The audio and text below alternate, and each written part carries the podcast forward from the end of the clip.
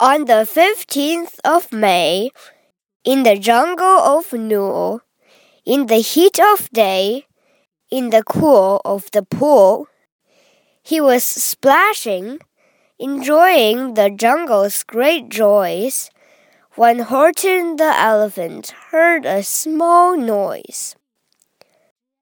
五月十五日，在努尔丛林里一天中最炎热的时候。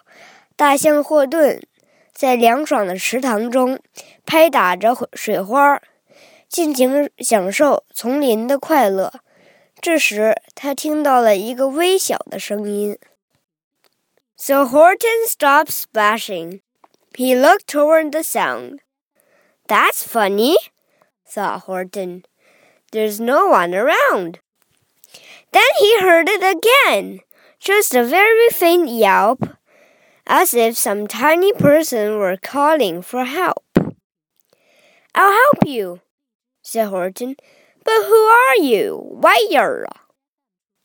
He looked and he looked. He could see nothing but a small speck of dust blowing past through the air.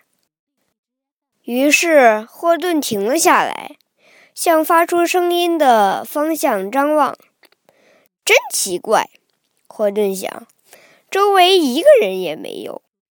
可接着，他又听到了那个声音，是一声非常微弱的叫喊，好像一些小人在求助。“我会帮助你的。”霍顿说。“可是你是谁？你在哪里呀？”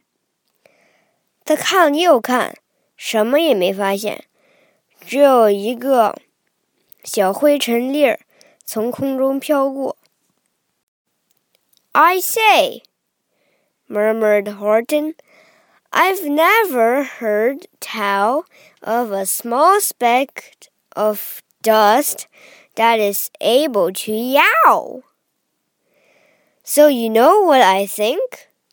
Why, I think that there must be someone on top of that small speck of dust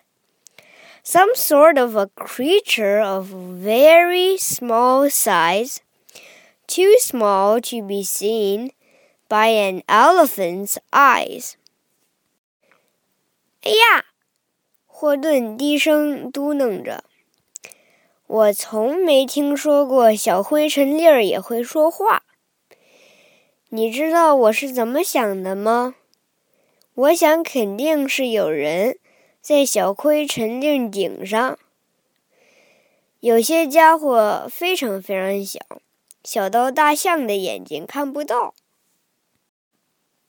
Some poor little person who's shaking with fear that he'll blow in the pool. He has no way to steer. I'll just have to save him because after all, a person's a person, no matter how small.